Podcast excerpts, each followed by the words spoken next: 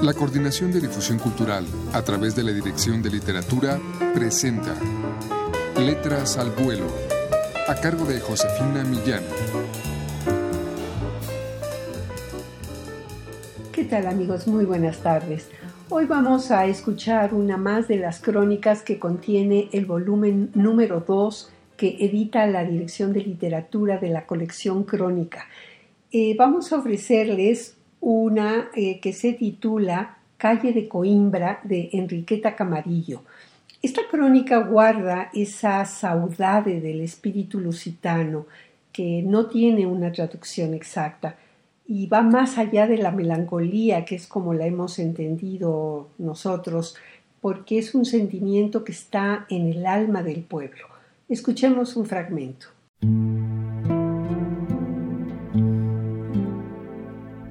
Me place esta calle angosta, larga y triste, que parece abandonada.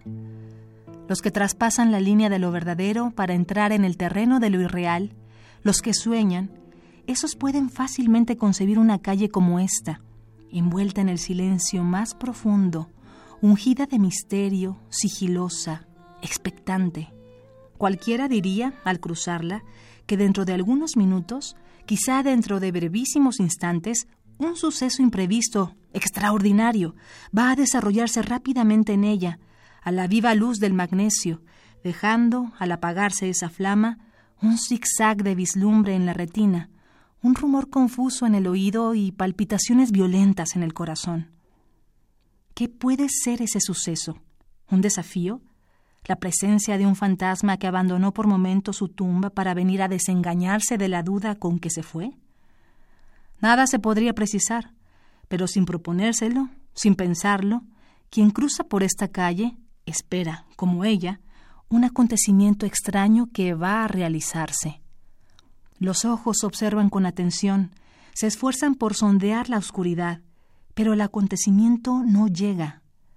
Si la luna no sale, el misterio de la sombra estrecha fuertemente la calle, y ésta finge un río negro que corre sin ruido hacia el océano resplandeciente de la ancha plaza bañada en luz.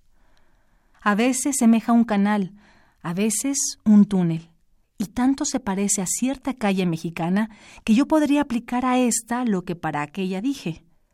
Las casas que le ponen valla a uno y otro lado son como de leyenda. No he visto aún ninguna luz en ellas. Todas sus lámparas están apagadas. Estas casas fingen haber hecho el voto de la sombra.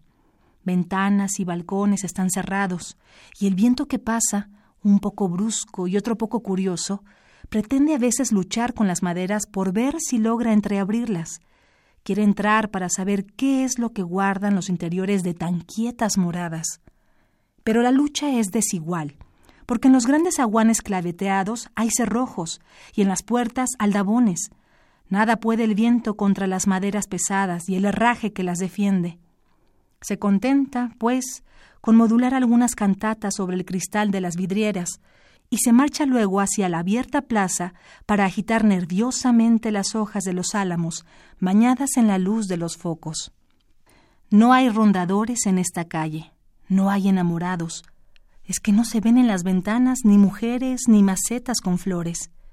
¿Qué podían buscar aquí los enamorados mozos? Y los poetas no saben que esta calle existe. Así como ellos no lo saben, la calle es mía, solo mía.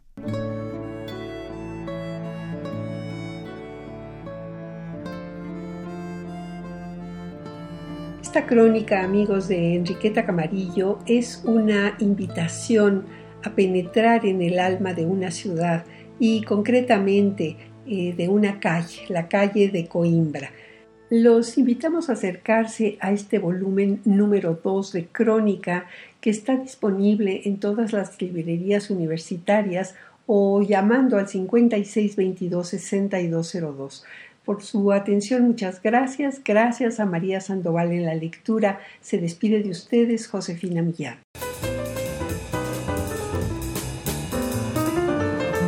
La Coordinación de Difusión Cultural a través de la Dirección de Literatura presentó Letras al Vuelo, a cargo de Josefina Millán.